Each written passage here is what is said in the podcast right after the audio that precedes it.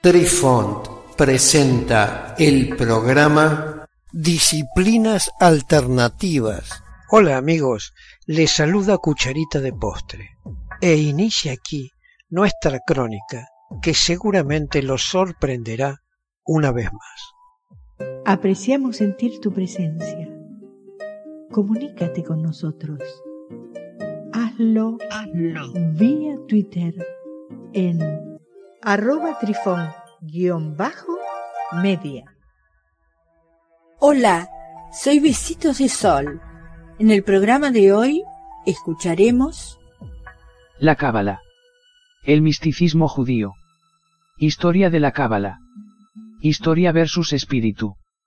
No existe ninguna diferencia real entre la historia de la Cábala y la historia del mundo, excepto que la primera cuenta la misma historia desde la perspectiva espiritual. Es como si se examinara la historia desde dos perspectivas muy diferentes entre sí. Desde la perspectiva histórica, nuestro pasado es una secuencia de eventos que nos sucedieron, o mejor expresado, que le ocurrieron a nuestros antepasados.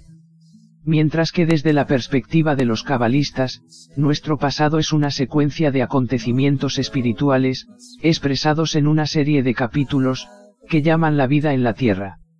Haciendo la salvedad, que la historia, no se despliega realmente en la cábala, sino, que se experimenta, dentro de todos y cada uno de los seres humanos, por separado.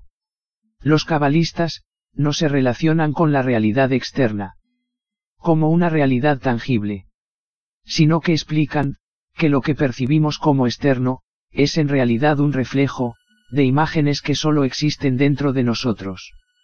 La historia de la Cábala, se puede sintetizar, en cuatro etapas, a saber. Primera etapa, parte de esta historia, trata a la Cábala como una sucesión de experiencias, que ocurren en el mundo físico. Segunda etapa, explora, el origen y la estructura de la realidad. Tercera etapa, examina, nuestra realidad interior. Cuarta etapa, combina, las tres etapas anteriores, en una visión del mundo coherente y práctica. Clases de Cábala. En términos generales, la Cábala se divide en tres clases. Clase A, Cábala teórica, que se ocupa principalmente, de las dimensiones internas de la realidad.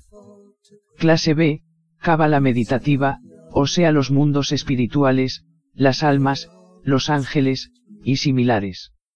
Donde el objetivo, es entrenar a la persona que está estudiando. Para alcanzar estados de conciencia meditativas, más elevados. Y, tal vez, incluso un estado de profecía, mediante el empleo de los nombres divinos, permutaciones de letras, etc. Clase C, cábala mágica, que se ocupa de alterar e influir, en el curso de la naturaleza. También utiliza los nombres divinos, encantamientos, amuletos, sellos mágicos, y varios otros ejercicios místicos. Cábala mágica. Con respecto a esta clase de cábala, la gran mayoría de los textos más importantes de la cábala mágica, nunca se han publicado, y quizás por una buena razón. Además de ser un tema muy complejo de dominar, incluso cuando se domina, a veces puede ser peligroso. Muchos de los cabalistas nombrados anteriormente, han considerado la cábala mágica, como una disciplina precaria. R. Joseph de la Reina, que vivió entre los años 1418 y 1472, fue uno de los grandes maestros de la cábala mágica. Cuenta la leyenda, que intentó utilizar sus poderes espirituales, para lograr la redención final, y en el proceso de su fracaso, resultó herido espiritualmente. Algunos dicen, que se suicidó, mientras que otros dicen que se transformó en apóstata. Otros dicen que simplemente se volvió loco. Muchos cabalistas de las generaciones siguientes, tomaron sus acciones, como una señal de advertencia, contra la práctica de la cábala mágica. A partir de ahí, los elementos mágicos de la cábala, para todos los efectos, se extinguieron, y su conocimiento se ha olvidado por completo. Queridos amigos, los esperamos en nuestro próximo encuentro con un nuevo artículo que estamos seguros será de vuestro interés. Un cálido abrazo para todos. Adiós. Apreciamos sentir tu presencia. Comunícate con nosotros. Hazlo, Hazlo. vía Twitter en arroba trifón-media. Este episodio lo encuentras en Anchor, Spotify y en tus plataformas favoritas.